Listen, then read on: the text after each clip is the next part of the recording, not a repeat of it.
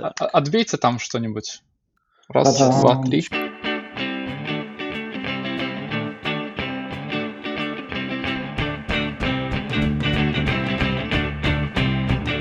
Привет всем, это подкаст Mobile People Talks, и у нас сегодня будет очень интересная тема. Начнем с того, что расскажем, кто у нас сегодня, каждый в своей студии. Да? С нами сегодня Володя Иванов. Привет. Привет, привет. Саша Денисов. Привет всем. Привет. Ну, Володя, представь тогда нашего гостя. Да, рада сообщить, что сегодня к нам пришел Андрей Брислав. Правильное ударение же, правда? Да, всем привет. Отлично. А, и сегодня, как это неудивительно, мы не будем разговаривать про Kotlin совсем. Будем разговаривать про психологию, про психотерапию. И совсем, давайте сразу... Совсем-совсем. Да, извините. Э, Давайте сразу начнем, ну, как бы, прыгнем с места. Андрей, расскажи, пожалуйста. Понятно, что у тебя есть доклады, которые не про IT, не про Kotlin, да, а про всякие разные спе- другие вещи, там, про эмпатию, например, ты на Мобиусе выступал, или там рассказывал, зачем эти индустрии больше женщин и так далее. Как тебя, ну, вот вообще повернуло в там, психологию, психотерапию? Как, как так случилось? Ну, я вот не могу сказать, что меня повернуло прямо. Я просто всегда был не только программистом, но и там живым человеком. Мне было всегда интересно про людей. А, я при этом, ну тут, наверное, сложно объединить э, прям психологию, психотерапию и вопросы гендерного баланса так уж легко. Я могу рассказать очень глубокую философскую концепцию, которая их объединяет у меня в голове. А, это все на самом деле про свободу выбора. А, и психотерапия про свободу выбора, на самом деле, в конечном счете, и вопросы гендерного баланса, они тоже про свободу выбора, про то, чтобы а, каждый человек выбирал для себя там будущее сам, а не исходя из стереотипов. Вот, а конкретно про психотерапию я начал думать как-то, ну, из каких-то общих знаний. У меня были какие-то друзья, которые либо интересовались психологией, либо научились психологией. Э, кто-то ходил на психотерапию, и в какой-то момент мы просто обсуждали, там, как это все устроено. А, вот, а потом я через какое-то время уже сам пошел на психотерапию. Я довольно долго собирался, года три. Потом пошел, это очень здорово сработало для меня, и я как-то стал это ценить еще больше э, и захотел об этом рассказывать, потому что это очень полезно. А что тебя смотивировало вообще вот, вот ну, к психологу пойти, правильно? Да, значит, я пошел к психологу, ну, скажем так, я вот три года примерно опять же, общаясь с друзьями, там часто говорил, ну, вот это какая-то странная штука у меня в голове происходит, я ее когда-нибудь отнесу на психотерапию. Это странная штука не в смысле, что я там слышал голоса какие-нибудь, а в смысле, что видно, что какая-нибудь мысль идет ну, нелогично. То есть я, например, э, там зашел в магазин, мне никто ничего не сказал в магазине, а я подумал, что как-то ко мне здесь плохо относятся, например. Э, и, в общем, у меня нет никаких логических оснований так считать никто ничего не выразил. Ну, как-то вот мне неуютно, я думаю, что люди ко мне плохо относятся. Э, это просто какой-то совершенно случайный пример, никак не связанный с тем, почему я пошел на психотерапию. А собрал, там, года через три после того, как начал про это думать, э, по поводу каких-то отношений. У меня были отношения с девушкой, которые во многом были совсем не такими, как все предыдущие, но начали точно так же разваливаться. И тут до меня дошло, что, видимо, это со мной что-то не так. Это не то, что я в предыдущих отношениях выбирал каких-то не тех партнеров, а тут вот явно, что партнер совсем другой, а разваливается так же. Я понял, что, видимо, надо что-то пойти и попробовать понять, почему так происходит. Вот, пошел, ну, выяснилось в итоге, выяснилось в итоге, что я на самом деле не с отношениями там работал на психотерапии, а с какими-то просто своими аспектами восприятия людей, как я там к себе отношусь, как я к другим отношусь, как я интерпретирую то, что происходит снаружи. А, отношения тоже поправились, э, точнее, скажем так, паттерны вот эти вот отношения поправились, те конкретные отношения закончились, а паттерны поправились, так что всем досталось там, то, что хотелось. Со своими тараканами там, да? Ну, можно говорить, да, с тараканами. Просто люди состоят из тараканов примерно на 100%. Отличное высказывание. Окей. На самом деле я все как бы, пытаюсь подвести к вопросу, ну, как бы, так как у нас все-таки технический подкаст, ну, скажем так, айтишный подкаст, да? А, ну да, а, точно. Да.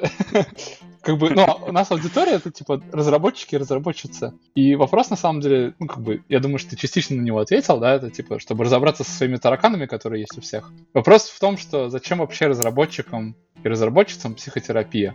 Ну, давай я сформулирую. На самом деле, вот мне кажется, что, что я сказал, что э, люди состоят из тараканов, это и есть ответ. То есть, э, как вообще устроены люди? Я здесь, на самом деле, специфически для разработчиков и разработчиц ничего интересного не скажу, э, скажу для всех людей. Просто разработчики и разработчицы пока только люди. У нас пока других никаких источников э, кадров этой профессии нету. Э, фокус в чем? У нас э, вот мозг, он очень сложный. Он учится с самого момента рождения, возможно, даже раньше мы про это не знаем, учится, а мы этого не замечаем. Много-много лет до того, как я вообще понимаю, где верх, где низ, до того, как я понимаю, что я отдельный человек, до того, как я понимаю, что мир не крутится весь вокруг меня, вот до того, как у меня вообще появляется какая-то более-менее взрослая, э, там, сформированная личность, какой-то взгляд на мир более-менее проверенный много раз, все это время я учусь и не замечаю, что я учусь. Вот, и в процессе этого я выучиваю кучу всего, чего я не выбирал. А и любой человек, вот любой из нас просто выучил невероятное количество всяких разных паттернов поведения, реакций, э, закономерностей, про которые мы вообще даже не знаем. Чтобы заметить, что я что-нибудь такое выучил, мне нужно хорошо напрячься. И выясняется потом во взрослой жизни, на самом деле и раньше может выясниться, но во взрослой жизни уж точно выяснится, что заметная часть того, что мы таким образом вы, выучили, мешает. То есть это как раз возвращает к, к разговору о свободе выбора. Да? То есть я бы хотел, не знаю, получать удовольствие от жизни, но меня что-то парит все время.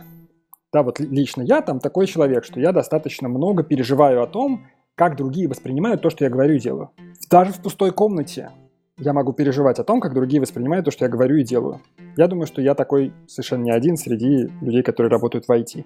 Это абсолютно неразумно. То есть никакой, э, никакой пользы я не извлекаю из того, что я, сидя в пустой комнате, переживаю о том, как люди, которых здесь нет, воспринимают то, что я сейчас прямо здесь делаю.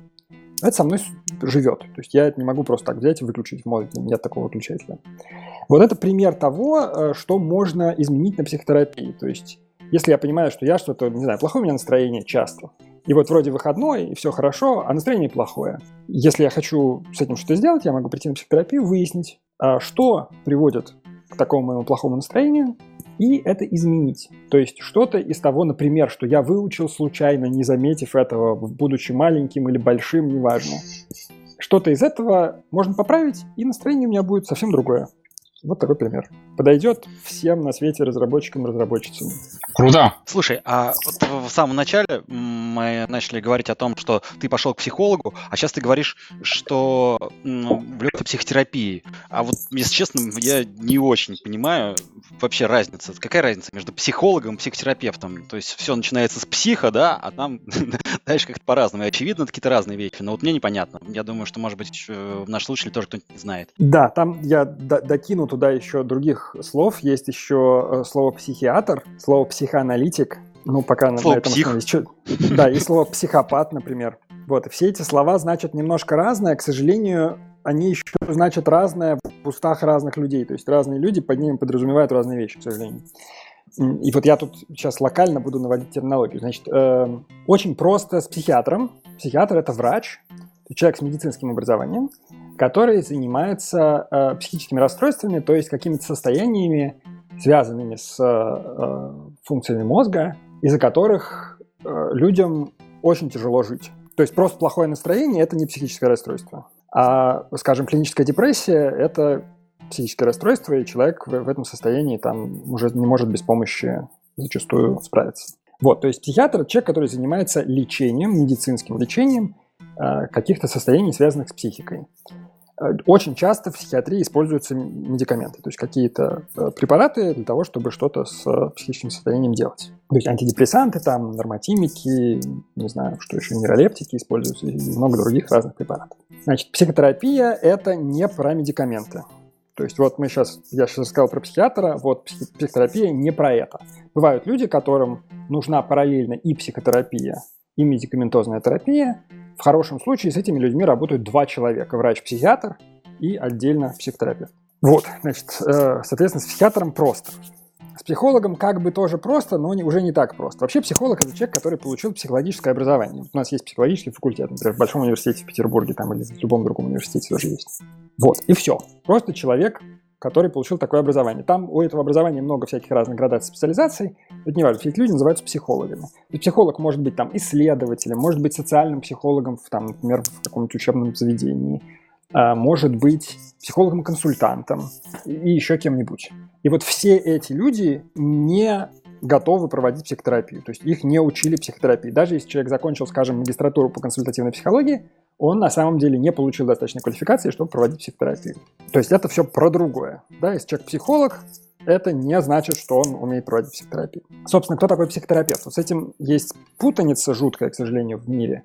Потому что значит, на Западе считается, что психотерапевт – это, собственно, тот, кто учился проводить психотерапию, а в Советском Союзе там считалось, что психотерапевт это такой психиатр со специальным дополнительным еще дополнительной квалификацией. А, вот. И, и тут очень сложно, потому что, во-первых, нелогично, психотерапию могут проводить не только те, кто в советской терминологии назывался психотерапевтом. Очень сложно, значит, голова ломается в этом месте. А, вот. И с другой стороны, понятно, во всей западной литературе там психотерапевт это просто тот, кто проводит психотерапию. Поэтому я лично в речи, когда говорю психотерапевт, имею в виду человека, который учился специально проводить психотерапию. Он может быть по образованию врачом, а может быть не врачом, может быть психологом, может быть и психологом, все неважно.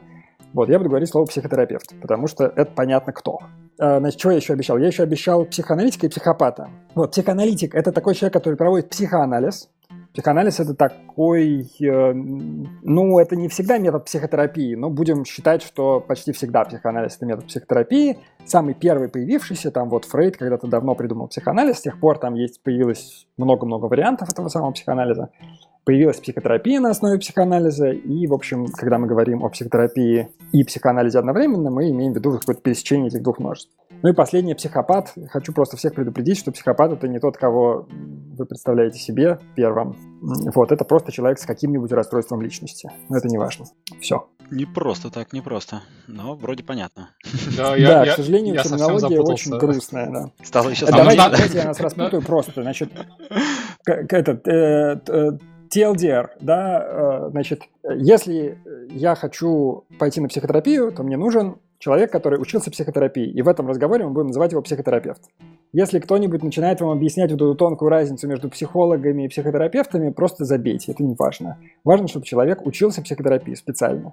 А еще для того, чтобы проводить психотерапию, не надо учиться на врача. Все. Круто. Вот это прям классная выдержка. Теперь все стало на места. Я добавлю еще маленький кусочек насчет врачей, может быть любопытно. Здесь есть на самом деле люди, которые считают, что вот если человек психиатр и еще заодно учился психотерапии, то это еще лучше, а, потому что он очень квалифицирован, очень много чего знает про психику и, наверное, лучше проводит психотерапию. Это логичное рассуждение, но есть на самом деле люди, специалисты, которые считают, что совсем на... Если человек учился, а, учился на медицинском, учился в психиатрии, то у него он очень много лет тренировался идентифицировать норму и патологию. Какой человек А-а-а. нормальный, а какой человек больной. А в психотерапии современной э, вообще очень много работают со здоровыми людьми, которые ни в каком смысле не ненормальные, с ними все хорошо, они просто хотят что-то изменить в жизни. И если с вот этой меркой нормы и патологии начать подходить к здоровым людям, то получается не очень хорошая ситуация. Вот, поэтому, э, ну, естественно, человек, который учился на медицинском, может как бы переучиться, но ему вот придется именно переучиться. То есть ему будет сложнее проводить психотерапию современную, чем человеку без медицинского. Вот есть специалисты, которые так считают считают. А у меня я первый, понял, собственно, это... да, извини, я просто пример еще приведу. Да, Первый да, психотерапевт, да. с которым я работал, он был, собственно, по образованию врач, но это был лучший психотерапевт, с которым я работал. Так что я вот не могу точно сказать, что ни в коем случае не ходите к чем. Можно получить хорошую помощь и так, и так. Я понял. Но в целом это замечание про то, что типа каждый врач смотрит в свою специализацию, ищет проблему именно там. Ну, можно не так сказать. Я бы сказал, что просто каждый врач идентифицирует норму и патологию, когда он выполняет роль врача. Задача врача – идентифицировать болезнь и ее лечить. То есть врач знает заранее, как должно быть, и если как-то не так, то его задача сделать, как должно быть. У психотерапевта нет такой задачи. Задача психотерапевта сделать так, чтобы клиент получил то, что клиент хочет. То есть заранее, до того, как клиент пришел, психотерапевт не знает, как должно быть. То есть в случае врача музыку заказывает как бы общее представление о норме, а в случае психотерапевта музыку заказывает клиент. Вот, собственно, это фундаментальная разница. Да, разница существенная. Слушай, это все так интересно, но вот я совсем, совсем не разбираюсь в этом всем. А, скажи, пожалуйста, где вот начать, ну, как бы, как, какая-то там, не знаю, популярная психология или введение в психологию, как бы, с чего начать вот абсолютному профану в этой, в этой теме, что читать? Слушай, это на самом деле сложный вопрос. Э, то есть такой вот какой-нибудь одной книжки, в которой было бы все отлично написано, я не знаю. Но можно почитать, например, у нас на сайте э, проекта Alter мы вот совсем недавно выпустили гид по методам психотерапии. И там ну, достаточно современные сведения про то, как это все устроено. Дело в том, что просто книжки написаны замечательные в разное время. Э, и, например, там 20-30 лет назад было совершенно другое представление о психотерапии, чем сегодня. Там эта область очень быстро развивается. Поэтому старые книжки не всегда соответствуют вот современным представлениям. Вот у нас есть такая выжимка современных данных. А, ну, вообще, по проект Alter, а, может быть, расскажешь чуть подробнее? То есть я слышал, да. что это, ну, как бы твоя альтернативная, ну, твой собственный какой-то проект, то есть что JetBrains и там Kotlin это одно, а Alter это совсем другое. Ну да, да, то есть э, Alter никак не связан с JetBrains вообще, вообще ничем. Вот, это отдельный такой стартап, который э, мы делаем с моей соосновательницей Олей Китайной, она психолог. И, собственно, смысл в том, чтобы сделать качественную психотерапию доступной. Э, если там несколько лет назад человек хотел обратиться к психотерапевту, вот как я, собственно, э, в свое время, то найти хорошего специалиста было сложно. Просто потому что, ну, есть как бы огромный интернет, и там кто угодно называет себя психологом. Я в последнее время обращаю внимание там, на то, э, какие реальные там дипломы есть у тех или иных людей, которые называют себя психотерапевтами, скажем, и там что-нибудь страшное, типа 4 курса по НЛП и больше ничего. Там иногда еще психологический факультет. Такое вот бывает. Э, и интернет очень сильно значит, переполнен людьми с очень сомнительной квалификацией. Э, и мы сейчас делаем, собственно, такой сервис, в котором вы найдете только хорошо подготовленных профессиональных э, психотерапевтов, которые к тому же еще и прошли наш отбор специальный. Мы с э, коллегами из Московского психологического института РАО э, сделали методику, по которой мы проверяем каждого специалиста, который у нас приходит. Э, то есть, естественно, мы смотрим там на образование, но мы еще проверяем фактически в кейсах компетенции психотерапевта. Вот, так что мы Ого. стараемся, собственно, сделать так, чтобы каждый клиент, который к нам пришел, получил реально качественную помощь. Вот, То есть у, у вас сейчас... прям методик, угу. Прям, прям методика есть? Э, да, у нас есть методика, по которой мы проверяем на входе э, уровень подготовки. Она, естественно, несовершенная, но мы стараемся, мы ее совершенствуем, на самом деле, в процессе там, по, по обратной связи. Вот, но, в общем, да, она такая... Что интересно, терапевты, которые у нас регистрируются, они готовы там пройти около часа заполнять анкету, по которой мы потом будем их оценивать, а потом, если еще в анкете там что-то неоднозначно, пройти интервью. То есть у нас есть двуступенчатая система, если анкета там не блестящая, какая-то в ней есть какие-то сомнения, то мы специалисты на интервью, тоже вот в психологический институт РАО, а, там с, с ними говорят, тоже решают кейсы, и уже по результатам интервью мы либо принимаем э, этого специалиста в базу, либо нет. Звучит прям как собеседование. Так А Kotlin спрашивает? Нет. В Uber бы так. Да, в общем, у нас сейчас есть уже довольно много специалистов на сайте, а уже больше сотни точно. И там сейчас, сейчас будет э, такой скачок у нас, прямо мы выкатим в ближайшие дни еще несколько десятков специалистов. Вот. И вы, собственно, можете прийти, к нам на сайт, э, заполнить анкету, которая помогает вам идентифицировать ваш запрос и получить рекомендации, с каким специалистом обратиться. Ну или, если хотите, можете анкету не заполнять, а просто посмотреть каталог всех психологов и а, к ним записаться к тем, кто вам понравится. Звучит очень интересно. Я на самом деле даже попытался воспользоваться этим ресурсом Alter, потому что ну, я решил последовать твоему совету и пообщаться с кем-нибудь о там, своих мыслях. И сервис мне выдал там пять вариантов, и среди них были, э, ну там указано образование, понятное дело, там профиль, и указано там что-то вроде специализации, да, и там у некоторых психологов было написано, что они практикуют гештальт-терапию. Можешь, пожалуйста, рассказать, что это такое? Да, тут это на самом деле длинный рассказ такой, потому что есть много разных видов терапии. Тут, э, значит, если я правильно помню, прям вот сегодня существует что-то много сотен разных методов и направлений. Естественно, знать про каждый не нужно, там есть несколько прям таких главных магистральных направлений, у которых внутри есть много ответвлений. Вот, еще раз порекламирую наш гид в котором более-менее разложены по полочкам вот эти основные направления, и там то, что реально нужно знать клиенту, там описано. Собственно, заходите на psyalter.ru и там найдете этот самый гид. Собственно, три направления, которые есть таких больших в индивидуальной терапии. Да, есть терапия индивидуальная, есть семейная. про семейную сейчас не говорю, говорю про индивидуальную. Три основных направления можно выделить. Они такие условные все равно. Значит, это психодинамическое направление, где психоанализ и многое, что из него получилось. А когнитивно-поведенческое направление, где, собственно, когнитивно-поведенческая терапия и еще там много разных вариантов. И так называемая гуманистическая терапия, которая вот там в середине 20 века появилась э, с клиент-центрированного подхода, в некотором смысле началась. Они в действительности друг у друга очень много чего позаимствовали. Например, основной принцип гуманистической терапии, связанной с тем, что в отношениях клиента и терапевта всегда должно быть такое безоценочное принятие, атмосфера максимального комфорта. Вот она появилась в гуманистической, а теперь это стандарт для всех видов терапии, то есть современной терапии без этого просто немыслимо. Это базовый этический принцип теперь. Ну и так далее. Там очень много чего перетекает. Вот. И на самом деле гештальт-терапия, например, ее трудно вот отнести к одному из трех этих направлений так однозначно, но там есть элементы и психодинамического подхода, и гуманистического, например. Вот. В принципе, э, конкретно про гештальт это тоже метод, который был в середине 20 века придуман. Он с тех пор, конечно, эволюционировал довольно сильно, но там есть некоторые базовые принципы. Я вот боюсь, что если я сейчас начну их пересказывать, во-первых, будет непонятно, а во-вторых, я что-нибудь совру, поэтому я лучше расскажу примерно э, особенности самого процесса терапии. Вообще, гештальт-терапия, там, э, ну, те, кто ей занимаются, говорят, что она очень сильно смещает э, вообще фокус с как бы состояния на процесс. То есть мы смотрим не, не в статике, а в динамике. Вот они стараются как бы перевести фокус. Ну, это просто аспект метода.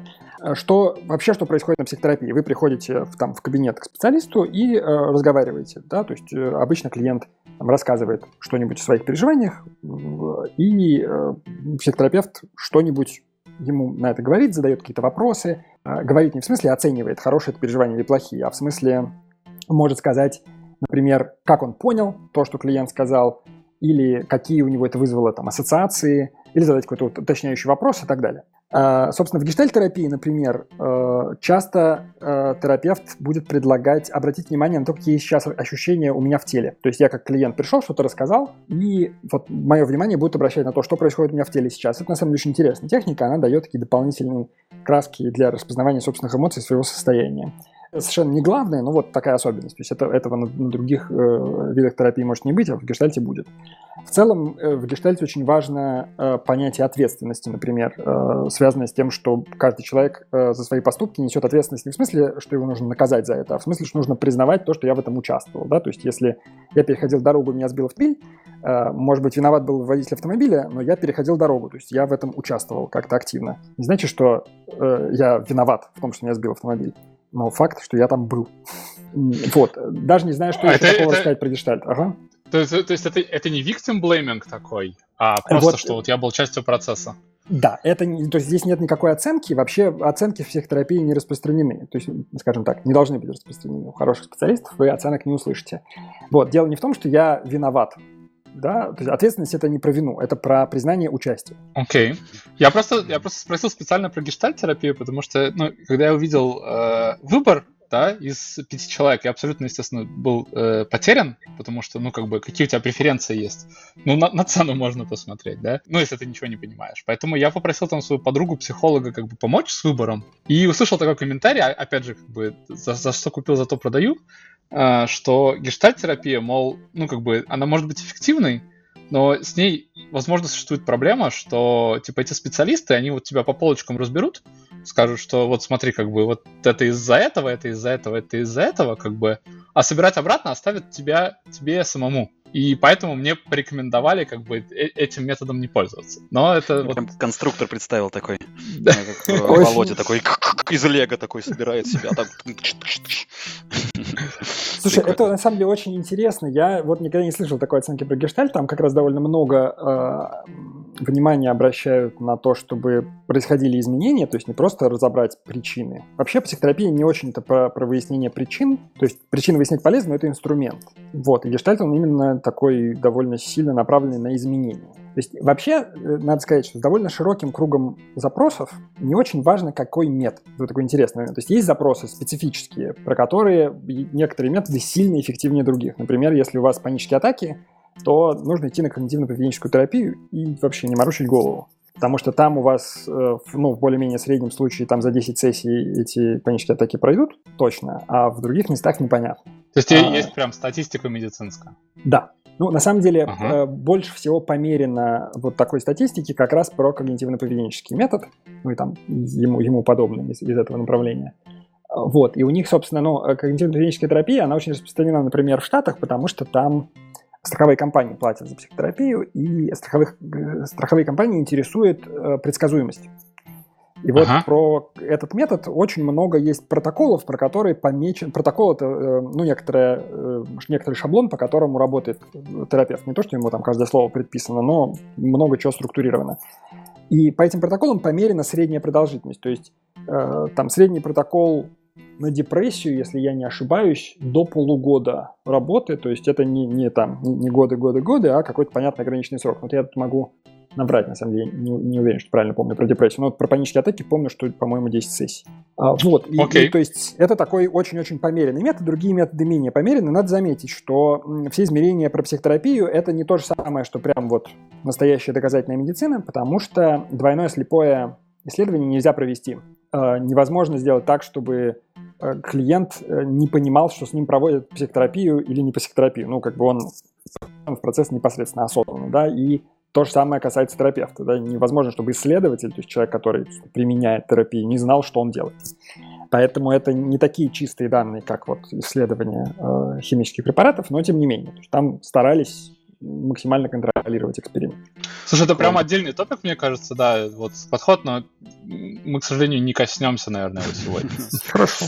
Я вот что хотел на самом деле спросить. Мы же все-таки, ну, наша аудитория — это как бы русскоязычное IT. Как ты думаешь, э, насколько вообще у нас в русскоязычном IT э, люди понимают собственные потребности, ну, то есть, что, например, им что-то не хватает или что-то знать. То есть, насколько они вообще способны э, рефлексировать э, или там, ну, как бы задумываться о таких вещах.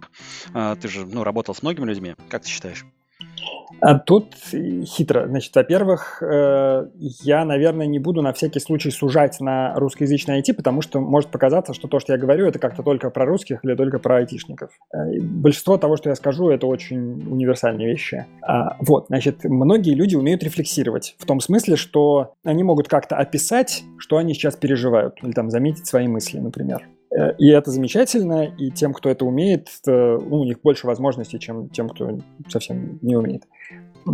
Вот, но этого недостаточно для того, чтобы знать свои потребности. Дело в том, что просто у меня есть, вообще у любого человека, есть куча таких шаблонов в голове, которые, ну как сказать, они срабатывают автоматически. Мы не замечаем, что они сработали. То есть мне кажется, что это очевидно. А, ну, например, э, да, если я там опоздал на 5 минут, то я точно плохой. Вот у меня может быть такое убеждение.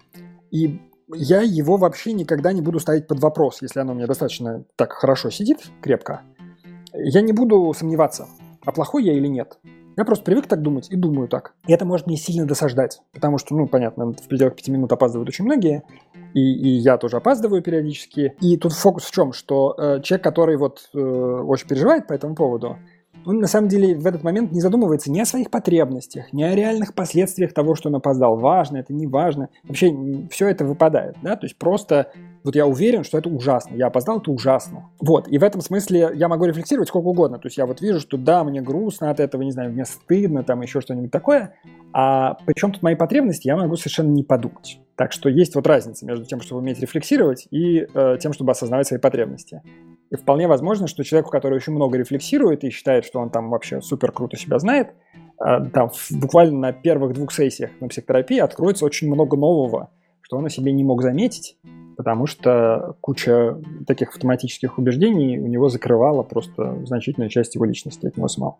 Слушай, а вот эм, так, если попытаться немножко суммировать все, о чем мы говорили в начале, давай представим себе такого гипотетического ну, айтишника или нет, будем говорить, что, наверное, не только айтишника, человек, которого, у которого все в порядке, да, ну, в кавычках, то есть он, ни на что не жалуется, как бы никогда не задумывался о том, чтобы пойти к психологу или а, к психотерапевту или еще к кому-либо вот э, с приставкой психа. Что для него может быть полезного в таком визите, что он для себя может нового открыть, если ну, никогда такой цели не ставил, ну, то есть, может быть, э, не имея даже таких каких-то проблем или предпосылок, вроде, например, там каких-то токсичных отношений или что-то еще, может быть, можно просто улучшить э, свою жизнь, э, совершить такой визит? Ну вот тут как? Если э, совершить визит просто так, типа прийти к психотерапевту и сказать, а я так по приколу пришел, ну, не всякий, скажем так, терапевт согласится в таком режиме работать, потому что если у клиента нет запроса, то не очень понятно, что с ним делать. Запрос это при этом не какая-то вот конкретная вещь, типа я хочу изменить вот это, ну хоть что-то, какая-то мотивация, кроме развлеките меня здесь. А, но другое дело, что я, например, свято уверен, что любой человек, если он 5 минут подумает, может найти в своей жизни то, что хочется улучшить. То, что что-то обязательно плохо. Просто можно лучше, можно эффективнее, можно там, знаю, лучше фокусироваться, лучше организовывать свою жизнь, меньше э, нервничать, там, более дружелюбно относиться к окружающим, ну, что угодно. И это относительные показатели. Я всех окружающих все время обижаю, поэтому могу более дружелюбно. Просто я, в принципе, вежливо себя веду, и, и никто на меня не обижается. Ну вот, вижу, что, типа, я как-то немножко прохладный. Вот могу быть, там, теоретически, могу быть более теплым, но не знаю как. Любой человек может найти у себя что-нибудь, что он захочет улучшить. И вот с таким запросом уже можно прийти на психотерапию. И скорее всего, конечно, если вы возьмете вот какой-то один этот маленький признак, вы очень быстро за эту ниточку вытянете что-нибудь более важное, про что вы никогда не задумывались, и оно может улучшить вашу жизнь гораздо сильнее, чем тот там маленький кусочек, который вы заметили. И в принципе, ну, опять же, если вернуться к тому, что мы все с детства учились непонятно чему, и это выучили очень хорошо, то легко понять, что мы, ну, каждый человек, э, замечая постепенно вот эти вот выученные какие-то паттерны, которые не имеют никакого смысла, может просто обретать все больше и больше свободы. Да? Вместо того, чтобы действовать автоматически, я буду действовать осознанно, я буду делать выбор. Буду видеть, что был не один вариант, а несколько. Я мог выбрать так и так. И в этом смысле у меня появится гораздо больше возможностей э, там, жить лучше. Вот, и это потенциально бесконечный процесс. То есть можно в любой момент, с одной стороны, остановиться более-менее, а с другой стороны, в любой момент можно еще улучшить, еще улучшить, еще улучшить. Мозг большой, его за жизнь здесь не То есть это, это история так... Сейчас, сейчас. Это история Давай. про такой continuous improvement, только не для проекта, а для самого себя. Да, э, да, и причем, ну, сложность любого человека, она, я подозреваю, что сильно больше, чем сложность любого проекта, который сегодня существует. То есть мозг, он огромный, прям огромный, там этих самых связей просто очень-очень много. Поэтому там э, вещей, которые можно оптимизировать, просто не початый край. То есть несравнимо ни с каким даже очень большим IT-проектом. Просто хотел спросить, то есть получается, если человек в какой-то момент решил такой, что хм, надо проанализировать себя, и вот надо просто начать, а дальше, ну, вот continuous improvement, как сказал Володя, да, э, он уже как бы потом может сам раскрутиться в процессе, если получится начать. Это правда. Если есть мотивация что-нибудь одно поменять, дальше, ну, то есть мы, как бы, человек, который никогда на психотерапии не был, он не очень владеет этим инструментом. Вообще психотерапия – это инструмент улучшения себя там или своей жизни. И когда я ни разу им не пользовался, я не очень понимаю, как он работает, не очень понимаю, чего от него ожидать. Если я идентифицировал какой-нибудь запрос, неважно, большой или маленький, я могу начать по поводу этого запроса пользоваться этим инструментом. И дальше мне откроются удивительные горизонты, что ага, этот инструмент можно приложить еще и так, и так, и так, и, и я начну видеть лучше просто как клиент, видеть, что я еще могу улучшить, и что там то, чем я первое пришел, это вообще какая-то очень производная вещь, под ней лежат гораздо более важные, фундаментальные штуки, которые влияют на все аспекты моей жизни, например. Или наоборот, что там есть еще куча других интересных вещей, которые с этой не связаны, но гораздо более для меня важны и так далее. То есть овладение этим инструментом, оно дальше дает больше поводов его применять. При этом, естественно, никто не обязан его применять постоянно. Куча людей пришла на терапию на ограниченный срок, там, не знаю, на два месяца, на три месяца, получила результат, очень довольные ушли, и все хорошо. Mm-hmm. Если это не очень личное, ты можешь привести какой-то пример, что вот ты там пришел с какой-то фигней, да, а потом раскрутилось до чего-то там более серьезного, и в итоге вот это серьезное, будучи исправленным, пофиксило и изначальную штуку. Ну вот у меня нет такого примера, что я пришел с фигней, я пришел с довольно сильным переживанием про отношения, с одной стороны, а с другой стороны, как я уже сказал, я отношениями как таковыми занимался относительно мало терапии. По факту я занимался тем, как я воспринимаю других людей и как мне кажется, другие люди воспринимают меня. И оказалось, что это влияет на всю мою жизнь. Оказалось, что я очень много переживаю о том, э, что другие люди там условно желают мне зла. И это очень странно вот так вот говорить. То есть, следующее, ну вот я тебе рассказываю, я думаю, что все окружающие люди хотят мне сделать плохо. Ну окей, почти все. Все, кроме там самых близких людей, которым я доверяю. Это очень странно звучит, но и, и действительно это такое очень грубое описание, в смысле, я не думаю этого каждую секунду. Но часто, когда я сталкиваюсь с какими-то незнакомыми людьми, просто в, в каких-то произвольных ситуациях, в, там, в поезде, в магазине, на работе с людьми, которых я не знаю, я, если я не вижу каких-то явных признаков дружелюбия, я могу начать напрягаться. И не знаю почему. Я не думаю ничего конкретного, просто что-то я как-то напрягся. А это же сила уходит, любое напряжение уходит сила. Вот выяснилось, что у меня там где-то внутри, значит, очень часто такая реакция, что, ой, значит, эти люди желают мне зла. Очень странно. Странно, не странно, но вот в голове такое работает. Полностью выключить его не удалось. Гораздо больше работы нужно вложить, чем я вложил. Но зато удалось сделать так, чтобы я гораздо меньше напрягался. То есть, э, если раньше у меня это срабатывало неосознанно вообще по любому поводу, то теперь, во-первых, когда это срабатывает, я знаю, что это оно сработало. Я могу как-то там осознанно выдохнуть и посмотреть, что люди очень не опасные и все в порядке, с одной стороны. А с другой стороны, во многих случаях я научился просто так не реагировать, потому что, ну, там, просто, просто поменял в некотором смысле паттерн в этом месте. Вот такой пример. И эта штука влияет прям вообще на всю жизнь. То есть на все взаимодействия со всеми людьми. Это довольно важно. Это один пример, их там гораздо больше. Там про, не знаю, другой пример очень важный, тоже про отношение к себе. Выяснилось, что я от себя очень много требую. Неадекватно много, гораздо больше, чем от других людей. И очень себя этим, соответственно, мучаю все время. Я как бы ставлю недостижимую планку, ее не достигаю, и потом очень понимаю, что я плохой. Вот, это удалось скорректировать в очень значительной степени. То есть, если раньше я ходил грустный большую часть времени, просто вот я примерно с лет, наверное, с 13 до примерно 30, я в среднем ходил грустный. После того, как вот эту штуку с требованиями к себе удалось поменять, я стал в среднем ходить в таком ну, стабильном настроении, как бы ровном. То есть не то, что я тебе веселюсь всегда, но я теперь гораздо меньше грущу. Вот это тоже фундаментальная штука. А пришел я по поводу отношений с девушкой. Все, открываю этот Google Play. Пора посмотреть. А, мне понравилось э, про требования к себе и завышенную планку. Что-то есть в этом. Слушай, а вот, наверное, одна из таких э, классических проблем, с которой сталкиваются айтишники, это профессиональное выгорание. Ну, ладно, не только айтишники, да, но как бы среди айтишников очень часто можно услышать про эту проблему. А у меня это, же, это же, это же мем, да, типа Козуля выгорел. Ну вот, да, то есть, смотрите, это, с одной стороны, действительно довольно важная проблема, и тут, наверное, два вопроса у меня есть. Первое, может ли человек как-то сам заметить признаки вот этого надвигающегося выгорания? И второе, ну, собственно, как с этим помочь себе? Ага.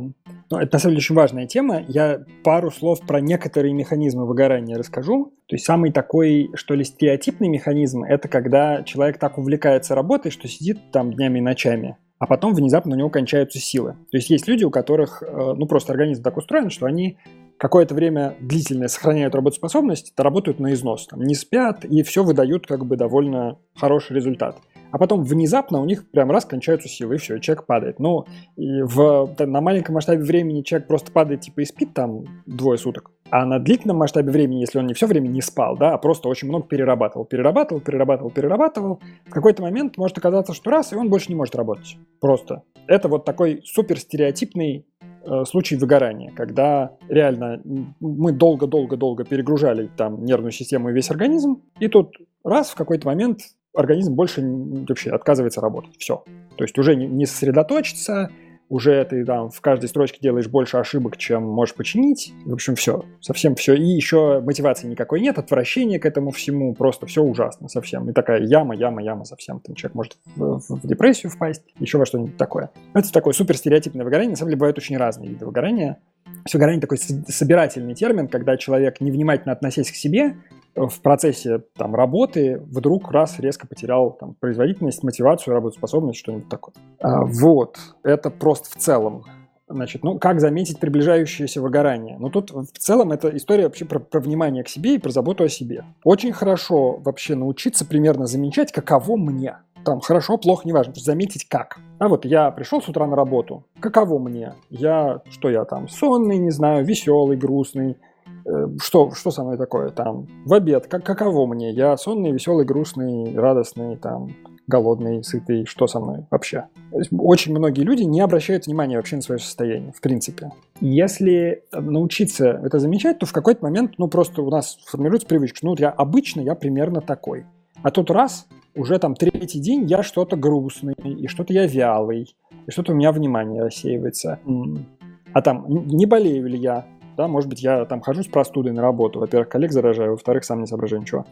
А, вот, а может, я просто в отпуске уже не интересная мысль. Вот, это такой, такая первая ступень. Просто обращать внимание на то, каково мне. В принципе, рефлексировать не только, что у меня за мысли, да, но и вообще, какое у меня состояние. Ну, там, можно смотреть на свою производительскую, да, вот там, а правда ли, что я сейчас так же бодро и с таким же удовольствием работаю, как там полгода назад. Если нет, надо подумать, почему. В принципе, ну, бывают разные моменты в карьере, но в целом, если мотивация падает, производительность падает, это повод задуматься, что что-то надо поменять. Не, не значит, что я обязательно выгораю, может, у меня работа мне это надоела, но сделать что-то в целом может быть полезно. Ну, или, по крайней мере, подумать об этом. Может, делать ничего не надо, там, через не знаю, неделю этот проект закончится, начнется другой, там будет интересно. Но подумать про это стоит. Это по поводу того, как, ну, базовые, супербазовые вещи, про то, как заметить приближающееся выгорание. А в целом, ну, есть такой интересный момент, что никто не молодеет, да, то есть мы вот там все, будучи, не знаю, школьниками, студентами, там, могли не спать ночь, учить что-то к экзамену, там, и все было нормально на следующий день экзамен сдавался, и потом можно было пойти пиво выпить, и все было хорошо. А как-то через 15 лет после этого то же самое уже не срабатывает. При этом многие люди почему-то, когда планируют, например, свою жизнь, рассчитывают, что будет так же срабатывать, как 15 лет назад. Ну вот это очень редкий человек, у которого так бывает, на самом деле. Да, а экзамены, к сожалению, никуда не делись. Ну, экзамены не экзамены, но какие-то стрессовые ситуации, где нужно выдавать какой-то там э, выхлоп пиковый в моменте, никуда не делись, во-первых. Во-вторых, в принципе, нагрузка никуда не делась. Нагрузка, в принципе, по жизни растет только, да, то есть если у меня раньше был только университет, а теперь у меня работа, э, другая работа, ну, в смысле, какой-нибудь сайт-проект, еще семья и, и еще что-нибудь, не знаю, я преподаю где-нибудь что-нибудь, вот, а еще я люблю вечерком поиграть в какую-нибудь игру онлайн, значит, побегать с кем-нибудь, а пострелять. Еще у меня, да. А еще у меня подкаст про мобильную разработку. Да, еще у меня подкаст про мобильную разработку. Я а в другом подкасте я рассказываю про то, как записывать подкасты. То как бы, в этот момент есть вопрос, а ты не сдохнешь как та лошадка, собственно? И этот вопрос имеет смысл себе задавать. То есть это уже второй такой уровень рефлексии, посмотреть на свои планы и подумать, вообще человек может это сделать или нет. Но мне кажется, групповой визит пора уже это планировать. Хорошо.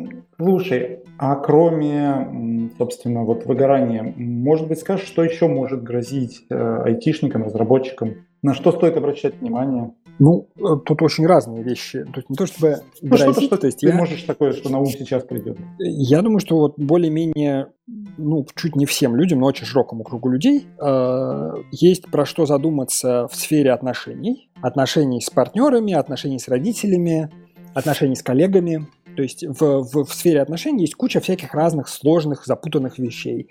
Конфликтов, причем внутренних конфликтов тоже, э, всякого недовольства, не, не, недоговоренных, непроговоренных каких-то э, эмоций друг к другу и так далее. И очень многие такие ситуации мы нигде не учимся обрабатывать. Это еще одна из э, функций психотерапии. Э, можно заметить, что повторяются какие-то ситуации, которые мы никогда не научились обрабатывать и не обрабатываем. Просто мы их там пытаемся как-то обойти, игнорировать и так далее. В этой сфере очень много всего можно улучшить. С точки зрения работы это soft skills, то есть как мы взаимодействуем с другими людьми на всех уровнях. Так как мы объясняем, что мы придумали, как мы просто общаемся, там даем, не знаю, обратную связь и так далее, как мы друг друга поддерживаем, не поддерживаем, там, что угодно, да, как мы собеседуем человека, он там нам рассказывает или не рассказывает то, что на самом деле нам важно услышать. А, вот, с точки зрения личной жизни, это просто качество отношений. То есть, насколько мы вообще э, умеем улучшать качество своих отношений, или они вот какие сложились как-то спонтанно, как в школе. Так они у нас каждый раз вот и складываются. Вот мы там что-то встретились, что-то друг другу понравились, потом все было хорошо, а потом внезапно все сломалось, непонятно почему. Ну вот это такой грустный сценарий, можно этот сценарий сделать менее грустным. Ну и тем более есть люди, с которыми мы встретились когда-то в детстве, вот они наши родители, да, мы их не выбирали, у нас с ними какие-то отношения, которым этим отношениям уже там типа 20-30 лет, да, мы уже очень изменились, а отношения все оттуда тянутся, да, если мы над ними не работаем никак, то, скорее всего, эти отношения работают не очень хорошо, не, точнее, не везде работают хорошо, ну, наверняка есть что-то поправить. Вот, это одна сфера большая, все, что связано с отношениями. А другая сфера, ну вот я уже сказал, да, про, про личный комфорт, просто обращать внимание на то, что мне надо, не надо, э, ну, надо, надо только кого мне. А еще одна важная сфера мотивация, да, что мне надо и не надо. Я вот уже там много лет работаю в этой сфере. Не обязательно даже на, на этом конкретном месте, но вот я там типа специалист в этой области. А прошло 10 лет, я, в общем, сильно изменился как человек за это время. Я так и хочу продолжать работать в этой области, либо мне надоело, я хочу что-то другое. Это же надо заметить вовремя. И вообще потребность в развитии, она часто, ну, скажем так, задвигается в угол. Вот у меня тут есть, типа, хорошее место, у меня тут все получается, и я так и буду, значит, жать в, этом, в этих рельсах ехать, по этим рельсам ехать. А, потому что у меня получается. А то, что мне это уже понадоело, это я не обратил внимания. Тоже важное направление. Ну и еще одно направление – это куча всяких ограничивающих убеждений. Например, я разговаривал неоднократно с людьми очень талантливыми, то есть по которым просто ну, по, по их достижениям видно, что они очень много чего могут, которые по какой-то причине, например, не верят, что их куда-нибудь возьмут на работу. То есть у меня вот был разговор с, с хорошим моим знакомым, а, с другом, который э, прям высокопоставленную позицию занимает в очень крутой российской компании. И мы с ним, ну, он рассказывал, что вот он хочет там поделать еще один проект, чтобы у него в резюме вот было видно, что он классный. Я ему говорю, слушай, по тебе и так видно, что ты классный. Ты можешь работать вообще в любой компании в мире. Ты себя очень сильно недооцениваешь. И вот э, этот, этот разговор, он был такой очень яркий, да, что человек, который, ну, которого как бы достижение топ-1% вообще из всех людей, может считать, что он как-то еще недостаточно хорошо себя показал, чтобы работать там в компании международного уровня. Да, это беда на самом деле. И со soft skills беда, беда абсолютно. То есть, ну, почему-то очень часто встречаешь разработчиков, которые умеют очень хорошо писать код, но не могут там правильно объяснить или правильно построить беседу с коллегой. Да, это... и причем, и это, между mm-hmm. прочим, может быть многослойная история. Может быть история о том, как этот человек относится к себе, да, то есть он считает ли он там себя достаточно вообще способным к этому, то есть он может заранее думать, что у него не получится, и, типа не мочь. Он может считать, что он наоборот, что другие люди не способны его понять, тоже может мешать. Он может не замечать, что он говорит, да, говорит что-то и не, не обращать внимания, что это что-то говорится из контекста его головы, а в контексте головы другого человека этих знаний просто нету, потому что он не сообщил просто их и так далее. Там есть очень много уровней, которые все, опять же, на психотерапии можно изменить и улучшить. Слушай, а вот как раз исходя из того, что ты рассказываешь, тут очень похоже все на некий, как называется, синдром самозванца, да, когда человек сидит и считает, что я вот сижу на этой должности, но я же там ее не заслуживаю, я же на самом деле не умею, они же все умнее меня, а я как тут вообще оказался, ну как-то так. Вот, похоже на это. Ну, расскажи про вот что ты по Да, давай думаешь. расскажу. У меня был, был прекрасный эпизод. Э, я был на одном э, мероприятии, где собралось очень много таких активных людей. И вот там э, был один человек, который немножко был постарше других, он физик, ученый с очень хорошими научными показателями, прям очень крутыми. И он рассказывал, как в предыдущий раз, когда они собирались, они обсуждали синдром самозванца. А, и вот он, значит, про себя думал, что вот как хорошо, что все эти молодые люди вокруг послушают про синдром самозванца, и, может быть, им будет легче, но мне-то это все, конечно, не поможет, я-то настоящий самозванец. Классика. Вот. А, да, и это, это действительно такая история, когда а, человек считает, что то положение или там то отношение, которое э, он, к которому он пришел, на самом деле незаслуженное, что это все случайность, и, ну, собственно, синдром самозванца это, в классическом смысле это то, что боязнь того, что меня сейчас раскроют. Что вот сейчас они все увидят, что на самом деле они ошибались, когда вот они думали, что я, не знаю, специалист хороший, или там человек хороший, или что угодно. А, а, все поймут, что они ошибались, и меня, не знаю, прогонят, накажут, там что-нибудь еще плохое со мной сделают. Вот. И удивительно, что это, э, вот этот комплекс мыслей, он есть у очень большого количества людей, которые что-то добились. Э, просто есть ощущение, я уж не знаю точно, откуда оно берется, у многих людей есть ощущение, что вот есть где-то такие профессионалы, вот которые, я-то вот любитель, да, но я просто же человек, я вот был ребенком, да, потом я учился, я научился чему-то там, стал это делать. Я, например, программировать учился, э, будучи, там, не знаю, девятиклассником, да, вот писал программы дома там, до, до потери сознания. И писал. А потом там я учился в институте, но я туда не очень часто ходил. И там тоже что-то писал программы дома, потом работал, чего-то. Вот не было же никакого такого момента, когда кто-то пришел и, и такой вот, ну, кто-то осененный э, вот такой властью пришел и сказал, а вот теперь ты профессионал. Такого момента не было, и поэтому у меня есть все основания считать, что я любитель на самом деле. Это просто я тут затесался, вот вокруг меня профессионалы все какие-то классные, а я так притворяюсь. И они пока еще не заметили, что я притворяюсь, но вот сейчас заметят, и все тут кончится.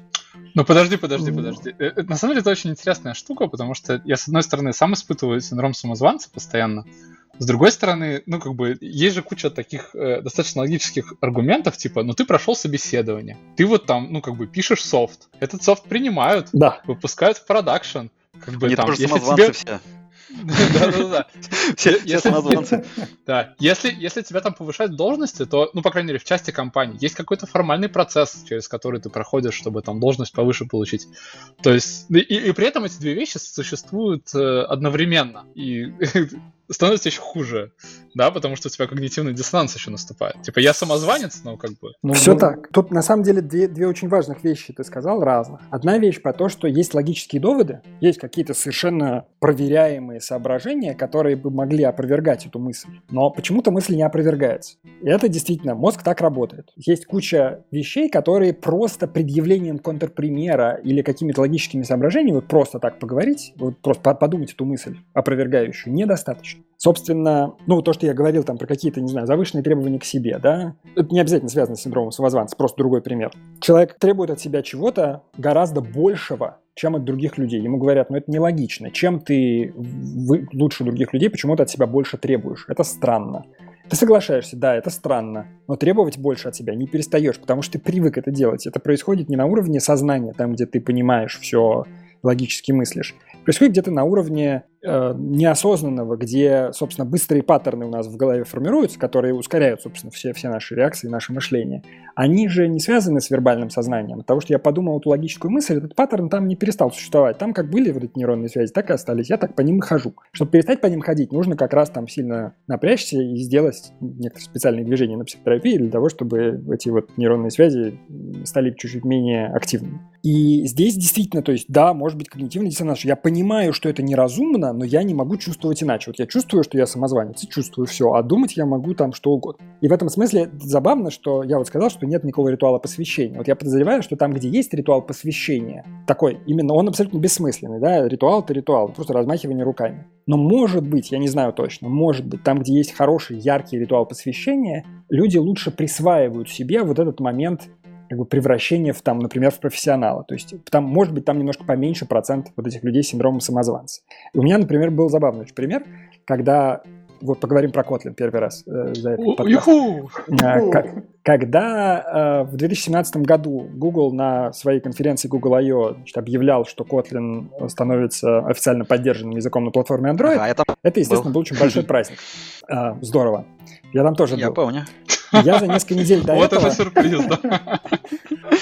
За несколько недель до этого я заметил, что я не чувствую, что это моя заслуга. Я там вообще сильно нервничал, у меня было много всяких других проблем. Мне казалось, что это все, весь Э, все, что у нас получилось, сделали другие люди, а я тут рядом стоял. И вот я успел поймать эту мысль, у меня к тому моменту уже был какой-то опыт психотерапии, продуктивной рефлексии. Э, я успел поймать эту мысль и понял, что я еду, обязательно еду на Google I.O. как на праздник. То есть это я туда не работать еду, а праздновать. Мне очень нужно попраздновать, чтобы хоть как-то присвоить это достижение.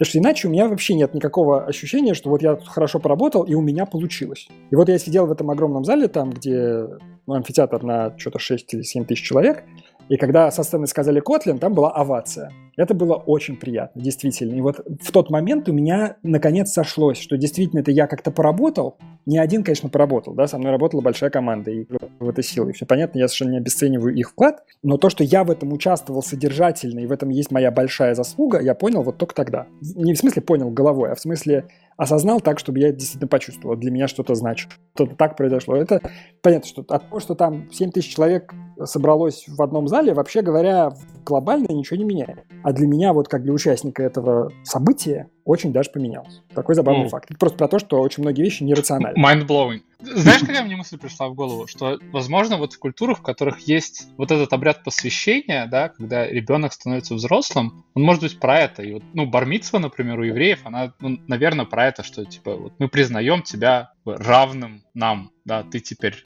большой. Я подозреваю, что это как-то связано. Мне очень сложно тут э, прям что-то утверждать, но логика в этом есть. То есть я просто из своего опыта вижу, что некоторые ритуалы, которые абсолютно бессмысленные с логической точки зрения, имеют реальные последствия. И в этом смысле я как-то раньше очень так свысока и снобски относился ко всяким вот праздникам и, и такого рода бессмысленным э, с логической точки зрения штукам, а теперь отношусь к ним несколько иначе, потому что они явно имеют на самом деле последствия, если в них участвует искренне. Денис, нам нужно отпраздновать твое Advanced Engineering. Точно. Как-то мы вообще, да, не подумали об этом. Да. приобщимся тоже. Ты ну да, и почувствуешь да, себя действительно адванс-инженером, если мы это отпразднуем. Да, может быть, перестану чувствовать себя самоадванс в этом. Согласен, слушайте, хорошая мысль. А у меня есть тут тоже такой вопрос. Хорошо, ладно, допустим, мы сейчас вот немножко поговорили про то, как не поддаваться этому синдрому, а может быть, помимо этого, как бы, может же быть такая ситуация, что человек есть действительно самозванец. Мы можем как-то, ну, человек сам это может Палишься, палишься. Слушай, э, тут, конечно, сложно с этим, потому что, ну, а кто такой самозванец, как это понять? Ну, да? человек, То есть, ну, если да. есть какие-то профессиональные стандарты, угу. то можно понять, ну, ты как бы вот можешь сдать какой-то экзамен или не можешь сдать какой-то экзамен. Но в большинстве э, случаев у тебя не будет прям такого настоящего стандарта прям. Ну, то есть с, э, э, среди тех, кто может сдать экзамен там не знаю, по языку программирования X, дальше до следующего уровня, не знаю, там, сдать экзамен по управлению командой, да, вот в этом промежутке, если считать, что это, значит, есть люди, которые просто язык программирования сдали, а есть те, кто значит, программировать умеет и еще управлять командой, просто чтобы был хоть как какие-то две точки. Вот между этими двумя точками есть еще как какая-то невероятная, невероятный спектр возможных градаций, да, где люди могут себя сравнивать. Вот думают, вот там, а вот этот человек, он гораздо круче меня, наверное, я вообще не настоящий профессионал, а экзамен этот фигня. Понимаете, тут еще в чем прикол-то? У всех же есть, ну, у всех, не у всех, у многих есть критическое мышление, да, то есть мы можем э, как бы обесценивать какие-то вещи, которые другие люди назвали важными. Да? То есть кто-то сказал, что вот экзамен это важно. А в этом экзамене какие-то легкие вопросы, я на них легко ответил. Я могу думать, что это я молодец, я просто очень хорошо все знаю, поэтому легко ответил. А могу думать, что это экзамен фигня, он ничего не показывает. И поэтому я-то на самом деле ничего не умею, а экзамен меня пропустил. И нет никакого способа вот прям э, взяться за какую-то, знаешь, внешнюю физическую реальность, вот, вот точно на нее опереться и от нее отсчитывать. Это на самом деле часто очень сложно. Э, и мне кажется, что здесь э, ну, надо принять просто тот факт, что не обязательно себя все время сравнивать, и можно попробовать посмотреть на результаты своей работы. Вот я типа делаю что-то полезное. Если я делаю что-то полезное, я приношу какую-то пользу, делаю свой вклад во что-то, значит, э, я молодец. Если я хочу делать лучше, то надо искать способы делать лучше. Не, не, ну, то есть, если я просто ругаю себя за то, что я недостаточно полезный, что я самозванец меня сейчас раскроют, это не конструктивная позиция, она мне ничего не дает, я просто мучаюсь. А если я смотрю, ага, вот это я хочу улучшить, я хочу там меньше багов, например, делать, или я хочу там лучше ревьюить код, чтобы там меня лучше понимали, когда я объясняю, почему здесь надо сделать по-другому или еще чего-то. Это какая-то конкретная вещь, которую я могу пойти и улучшить. Там, посоветоваться с тем, кто это лучше делает, или еще что-нибудь, посмотреть, как это делает тот, кто, кто лучше делает, э, лучше меня это делает, и у него научиться. Что-то сделать. То есть есть два очень разных состояния, да, очень, очень разных реакций. Одна реакция, я думаю, что я здесь недостаточно квалифицированный и просто мучаюсь, это точно не конструктивно, никому от этого не лучше. Другая реакция, я вижу, что кто-то лучше и хочу у себя тоже эту компетенцию подрастить. Иду подращ, подращу. Понимаю при этом, что никогда не стану самым лучшим из людей. Людей слишком много и слишком много параметров сравнения. По какому-нибудь параметру кто-нибудь другой будет лучше меня, а я буду лучше него по другому параметру. То есть вот здесь я... есть такой момент общей адекватности. Да. Я очень сильно соглашусь с тем, чтобы не, ну, на самом деле, не сравнивать себя с другими людьми, потому что, ну, это абсолютно неконструктивно. Ну, как ты уже сказал, во-первых, параметров огромное количество, во-вторых, ну, как бы можно просто себя заживо съесть, типа, ну, вот этот человек лучше, а дальше что? Как бы, ну ты его место не, ну, слушай, не займешь. А, как бы, если по какому-то направлению определенному тебя собственная жизнь.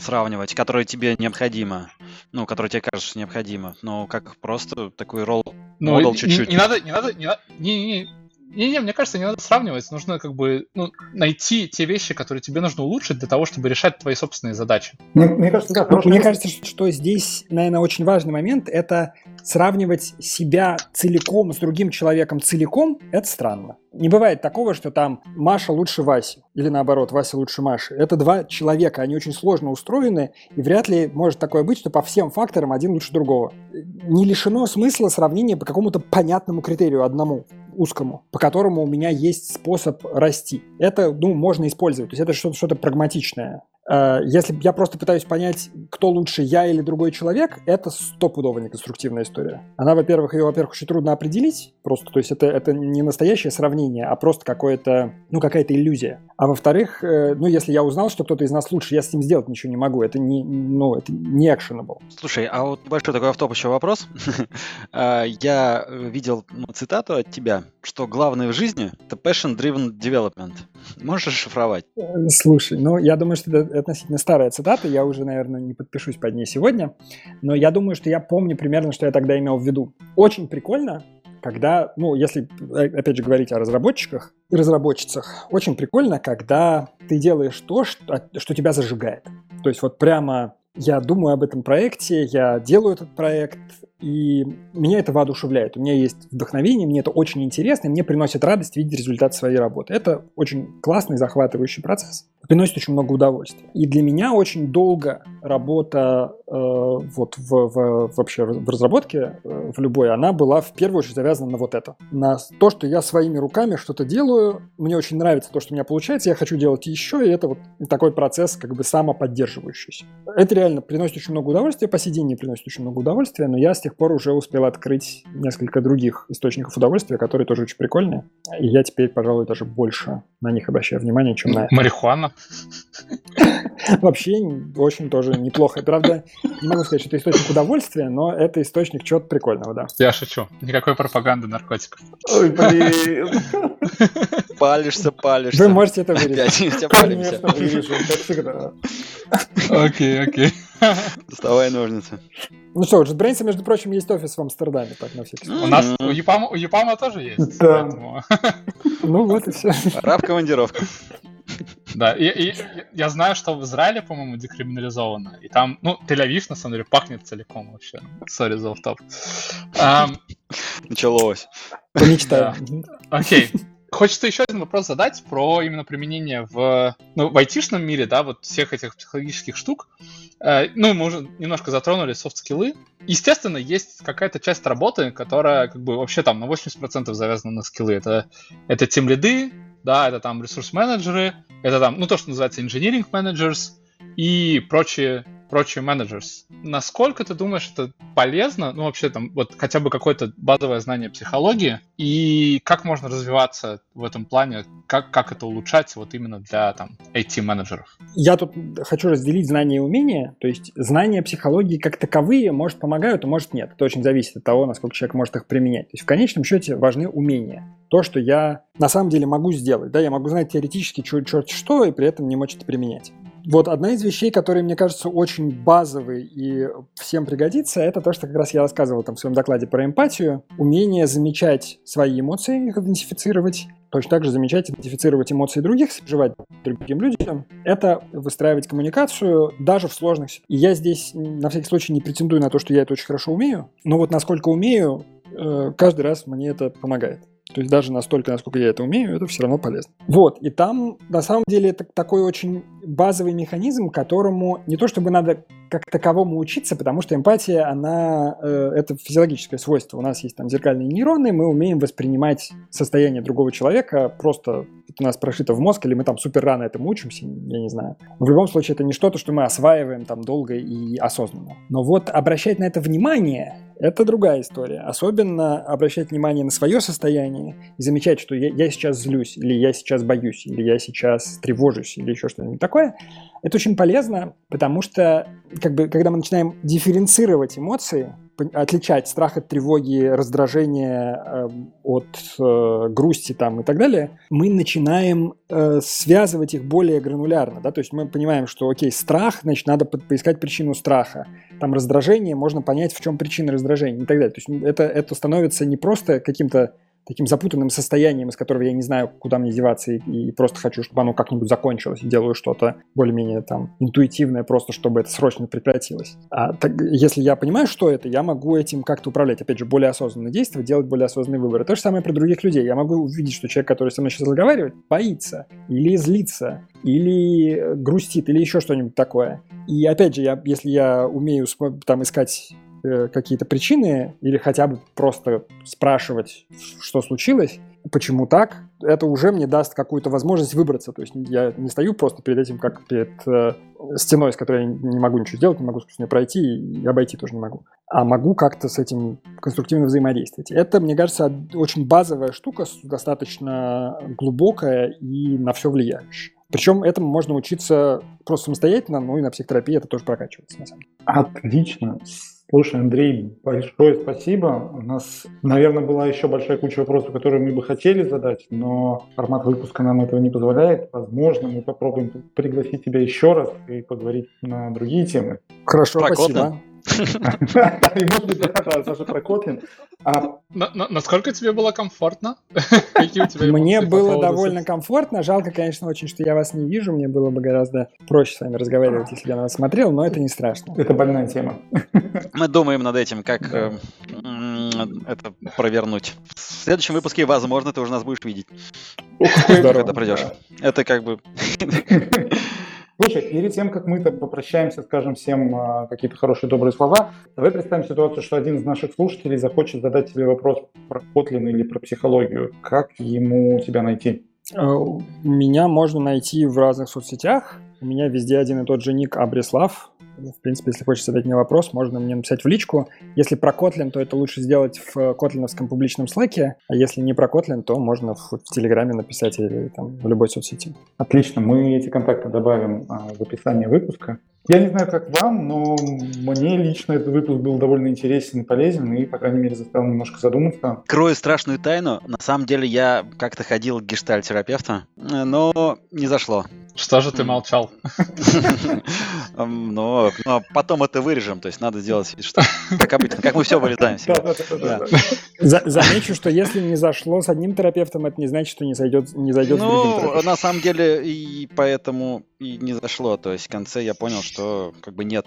Ну, не в конце, после нескольких сеансов я понял, что у меня не получается контакта с этим человеком, и поэтому все его как бы подходы ломаются. Okay. Вот, и я не, не могу как бы нормально отвечать и как бы нормально чувствовать то, что он меня просит. Может и... быть, действительно попробовать с другим. У нас есть контакты центра, или как это правильно называется? Альтер. Это компания, Альтер, да, это просто сервис. Да, э, да на, сам, на самом деле по, по этому поводу могу сказать, что есть данные исследований, которые связывают э, до 60% эффективности терапии с совпадением личности клиента и терапевта. Ого! Да, а не с методом. Так что это довольно важно. То есть, если не получается сначала, попробуйте еще раз. Если не получается с первым специалистом, да. по подумайте, что вам именно с ним не совпало, и попробуйте другого, да. Это прям должно работать. Отлично. Класс. Это Большое будет... спасибо. А, да-да-да, с моей стороны небольшая минутка рекламы.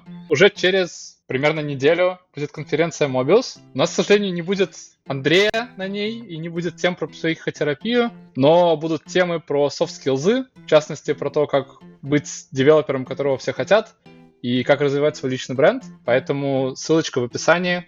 Приходите. Ну, а мы со своей стороны постараемся сделать так, чтобы выпуск вышел до Мебиуса. А, кстати, да, я, же тоже, я же тоже буду на Мобиусе, да. Минуточку рекламы, я же там тоже буду выступать. Да, и мы опять же все-таки постараемся сделать максимум, чтобы это не было. Это я там тоже уже выступал. Да? Да. Ну да. Отлично. Большое спасибо. Да. Было классно. У- услышимся скоро. Да. Спасибо. Андрей, большое спасибо. спасибо. Да, увидимся в Kotlin Slack. Хорошо, спасибо. Было очень интересно. Да, и нам спасибо. Спасибо. Пока. Всем пока. Пока-пока всем.